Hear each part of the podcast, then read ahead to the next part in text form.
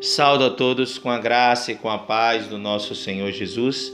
Vamos abrir o Evangelho de João, no capítulo 8, versículo 1 ao 11. Assim diz a palavra do Senhor. Porém, Jesus foi para o Monte das Oliveiras e pela manhã cedo voltou para o templo. E todo o povo vinha ter com ele, e assentando-se os ensinava. E os escribas e os fariseus trouxeram-lhe uma mulher apanhada em adultério e pondo-la no meio daquele círculo onde o Senhor estava, disseram-lhe: Mestre, esta mulher foi apanhada no próprio ato adulterando. E na lei nos mandou Moisés que as tais que sejam pegas sejam apedrejadas. Tu, pois, o que dizes? Isso diziam eles, tentando para que o tivessem de que acusar. Mas Jesus Inclinando-se, escrevia com o dedo na terra. E como insistissem, perguntou-lhe várias vezes, e endireitou-se e lhe disse-lhe: Aquele que dentre vós está sem pecado, seja o primeiro que atire a pedra contra esta mulher. E tornando a inclinar-se, escrevia na terra. Quando ouviram todos isto, saíram um a um, a começar pelos mais velhos até os últimos ficaram só Jesus e a mulher que estava no meio. E endireitando-se Jesus, não vendo mais ninguém do que a mulher, disse-lhe: Mulher, onde está aqueles teus acusadores? Ninguém te condenou? Ela disse: Ninguém, Senhor. E disse-lhe Jesus: Nem eu também te condeno. Vai-te e não peques mais vai-te e não peques mais. A porta da graça está aberta para nós. Precisamos entender que naquele momento em que aquele grupo de líderes religiosos levaram aquela mulher adúltera até Jesus, eles não podiam imaginar que levavam para ser atingida pela porta da graça. Eles não imaginavam que a graça de Deus estaria ali naquele momento para com aquela mulher. Às vezes nós pensamos que por conhecer tanto a lei e por conhecer tanto, tanto, tanto o que é certo, nós não damos a oportunidade à porta da graça sobre nossas vidas e sobre a vida até mesmo do nosso próximo. Aquele grupo de religiosos, ele tinha o conhecimento da lei. Ele sabia que se aquela mulher foi pega em adultério, ela tinha que ser morta, apedrejada em praça pública. E aí muitas vezes nós pegamos irmãos, pegamos pessoas e apedrejamos e jogamos na praça pública e não vemos a porta da graça do Senhor ali naquele momento. Precisamos aprender que o Senhor Jesus está no nosso meio.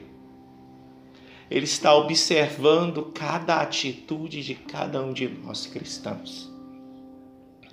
Nós precisamos ver que Jesus ali virou o jogo. As escrituras diziam que o lugar que ele deveria responder, a maneira que ele devia agir, era de julgar aquela mulher, mas de forma totalmente diferente. O Senhor respondeu àquela atitude com uma atitude de graça e misericórdia ele diz que quem tiver pecado, quem não tiver pecado, atire a primeira pedra. Todos nós pecamos, todos nós temos falhas. Quem somos nós para julgarmos os nossos irmãos? Quem somos nós? Nós precisamos ter consciência de que o salário do pecado é a morte, que o adultério, ele traz destruição a famílias, a filhos, a gerações, sim. Mas o Senhor ele traz o dom da vida. Há o perdão, meu querido, há a misericórdia, há o poder do Senhor de reconstrução de coisas, de vidas. O propósito de Jesus vir até a terra foi para nos dar uma nova oportunidade. Porque estamos todos, independente de quem seja, destituídos da glória de Deus. Todos nós pecamos. Nós temos que aprender a lidar com as falhas dos nossos irmãos, com as recaídas no meio da caminhada cristã. Precisamos entender que nós não podemos lançar pedras, mas que nós venhamos a ser misericordiosos e a darmos oportunidade para que pessoas se redimirem em Ti. Conduzimos elas até Jesus para que a porta da graça seja aberta sobre elas e que elas vão diante do Senhor, confesse os seus pecados e abandone aquela vida de pecado. Foi isso que o Senhor propôs a ela. Porque nós não propomos ao nosso próximo isso que o Senhor nos propõe diariamente? Porque nós não propomos a nós mesmos, ficamos nos condenando. Precisamos abrir a porta da graça e adentrar nela, não porque nós merecemos, porque graça é favor imerecido. O inimigo ele quer condenar, ele quer roubar, ele quer destruir, ele quer desfazer o caminho que foi feito por Jesus.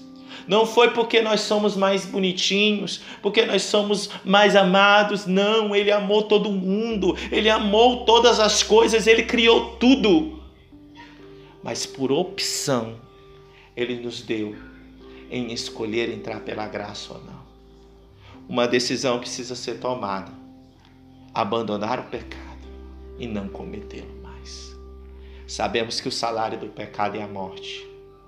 Sabemos que as consequências virão. Mas como recebemos a graça, algo se torna diferente.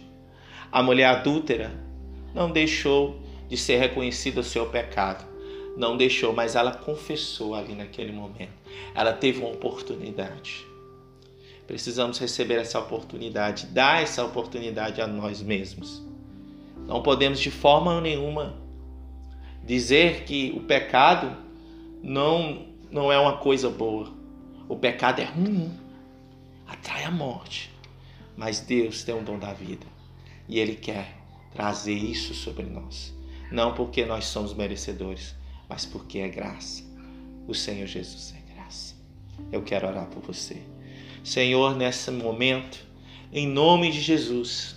Talvez tenha pessoas que estejam há anos nesse ciclo de apedrejamento, de condenação. E que nesse momento, Deus, o Senhor está ali, Deus, diante daquela situação, dizendo a ela: quem são os teus acusadores? Quem são aqueles que estão querendo atirar pedras em você? E eu não te condeno. Vem até a mim, segue-me e abandona essa vida. E abandona essa vida. É isso que, Senhor, que o Senhor está fazendo neste momento, trazendo de volta aqueles que estavam perdidos, condenados à morte e ao apedrejamento. O Senhor está dizendo: Pai, filho, eu sou seu pai. Eu sei que você errou, mas eu trago você a oportunidade de não errar mais as consequências virão. O preconceito pode vir, o julgamento pode vir, mas o que importa é que eu te amo. Deus, em nome de Jesus, traz a Deus a porta da graça aberta neste lugar e em todos os lugares aonde essa mensagem chegar. Em nome de Jesus.